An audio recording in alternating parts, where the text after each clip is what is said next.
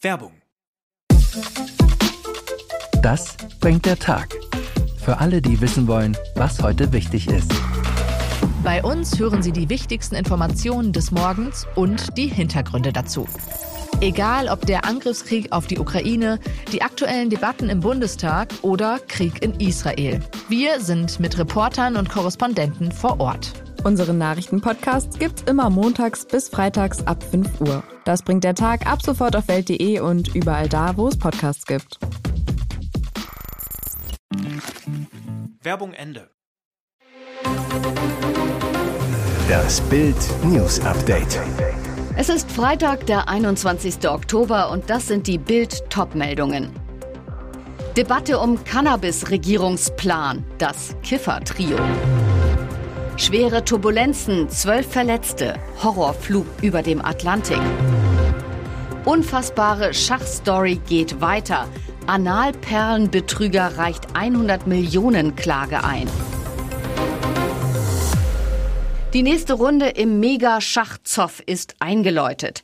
Der angebliche Analperlenbetrüger Hans Niemann verklagt den fünfmaligen Schachweltmeister Magnus Carlsen. Dieser behauptet seit Ende September offen, dass Niemann betrogen habe. Das will der US-Amerikaner nicht mehr länger auf sich sitzen lassen. Er verklagt Carlsen und die beiden US-Schachspieler Danny Ranch und Hikaru Nakamura auf 100 Millionen Dollar Schadenersatz. Niemand wirft Carlsen und Co. Verleumdung und üble Nachrede sowie geheime Absprachen vor, um seinen Ruf und seine Existenz zu zerstören. Der Zoff zwischen Carlsen und Niemann sorgt in der Schachwelt seit Wochen für große Aufregung. Ausgangspunkt war Carlsens Rückzug bei einem Schachturnier Anfang September in den USA. Zwei Wochen später brach Carlsen ein Spiel gegen Niemann bei einem Online-Schachturnier nach nur einem Zug ab.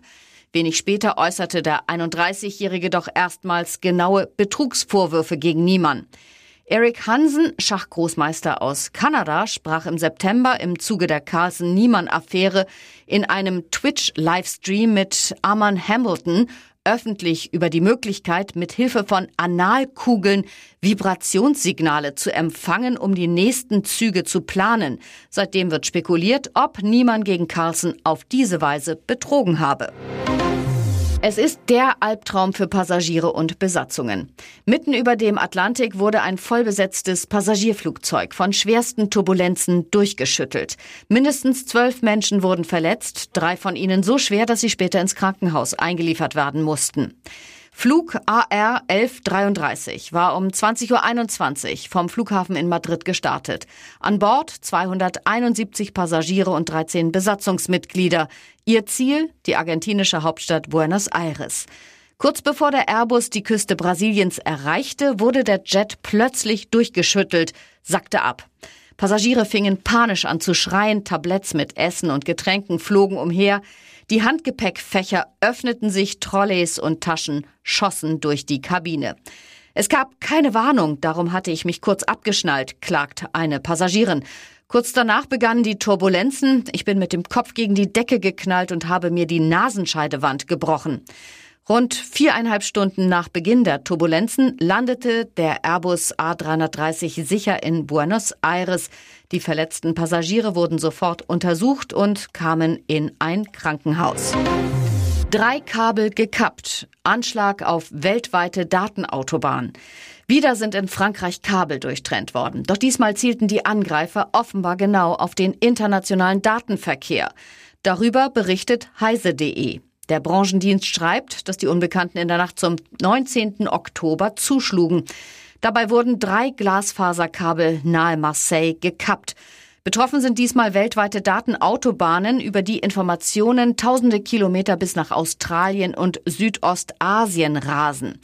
Es ist nicht die erste Attacke auf Kabel im Großraum der französischen Hafenstadt.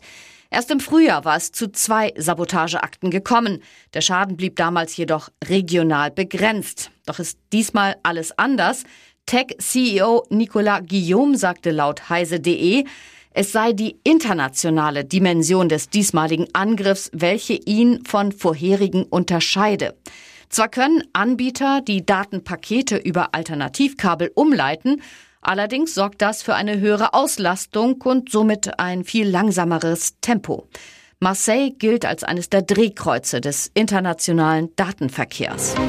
Die Ampel macht ernst. Joints und Haschpfeifen sollen legal werden. Ein erster Entwurf kursiert schon im Kabinett. Und wie halten es die Minister selbst mit dem Konsum der Droge? Außenministerin Annalena Baerbock hat mal Cannabis geraucht, war aber enttäuscht. Echt nicht so meins. Gesundheitsminister Karl Lauterbach sagte entwaffnend offen, ein guter Arzt probiert alles. Landwirtschaftsminister Cem Özdemir hat sogar mal selbst Handpflanzen auf dem Balkon gezüchtet. Fest steht, die Haschfreigabe gilt als überfällig. Das Rauschverbot hat den Konsum von Joints und ähnlichen Darreichungsformen nie verhindern können. Folge Zehntausende Kleinstdelikte, Ermittlungs- und Justizverfahren, die unsere Gerichte blockieren. Das große Geschäft machten, völlig unkontrolliert, Drogengangs und internationale Dealerringe. Jahresumsatz in Deutschland geschätzte 5 Milliarden Euro. Das könnte sich mit der kontrollierten Freigabe mit Deckelung des Rauschmittelgehalts über lizenzierte Händler und in Apotheken ändern, wie es Lauterbachs Entwurf vorsieht. Experten rechnen insgesamt sogar mit Mehreinnahmen für den Staat von 4,7 Milliarden Euro. Und jetzt weitere wichtige Meldungen des Tages vom Bild Newsdesk.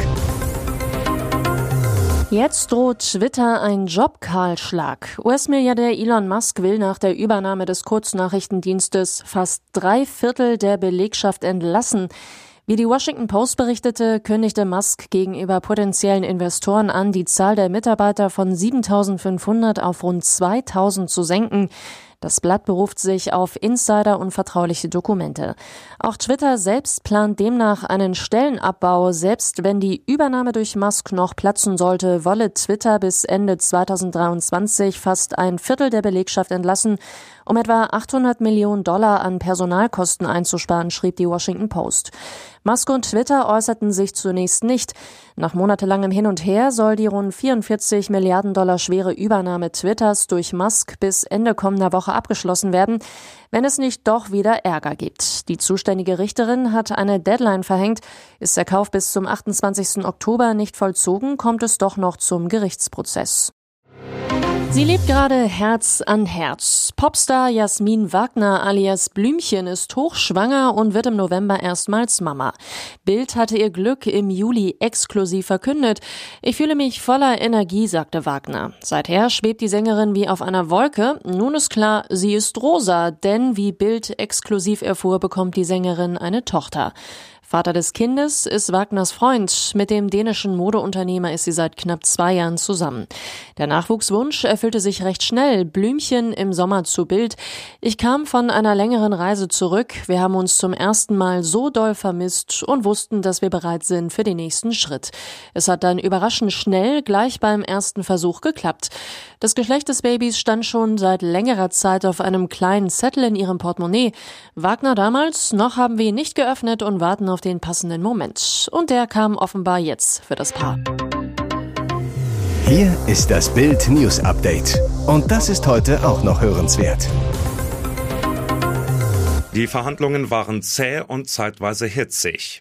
Beim EU-Gipfel wurde stundenlang über ein Maßnahmenpaket gegen die Energiekrise gerungen. Schlussendlich haben sich die 27 Staats- und Regierungschefs der EU geeinigt. Auf dem Verhandlungstisch lag ein Paket der EU-Kommission, das gemeinsame Gaseinkäufe sowie finanzielle Entlastungen für Unternehmen und Bürger vorsieht, aber keinen Gaspreisdeckel, den 15 EU-Staaten gefordert hatten.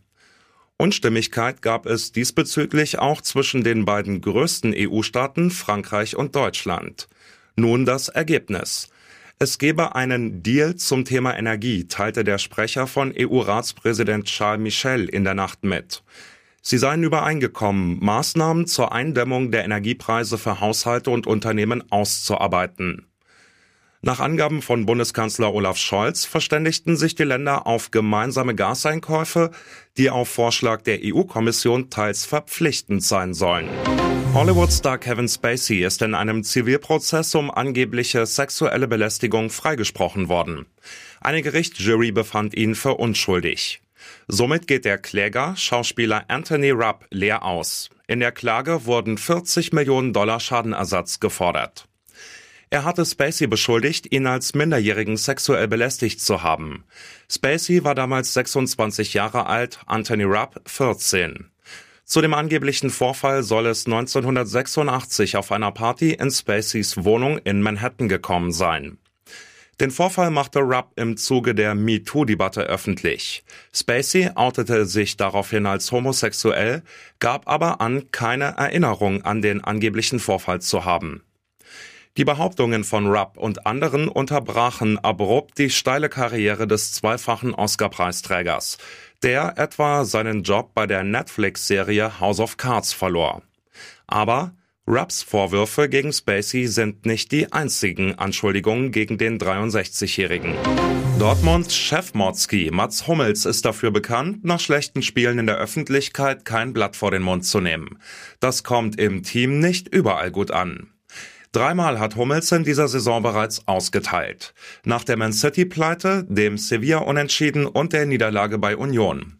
Hummels weiß, dass er damit intern aneckt. Trotzdem macht er es bewusst, um seine Spieler aus der Komfortzone zu reißen. Trotz des Sieges im DFB-Pokal in Hannover war die Hummels-Kritik aus den Vortagen weiter Thema. Jeder ist da anders. Ich mache es lieber intern, meinte Nationalspieler Emre Can vielsagend. Von der Führungsetage als auch von Trainer Edin Terzic bekommt Hummels dagegen maximale Rückendeckung. Auch dort sieht man Selbstzufriedenheit und Fußball für die Galerie als Dauerprobleme. Und solange Hummels das öffentlich anspricht, können sich die BVB-Bosse auf interne Kritik konzentrieren.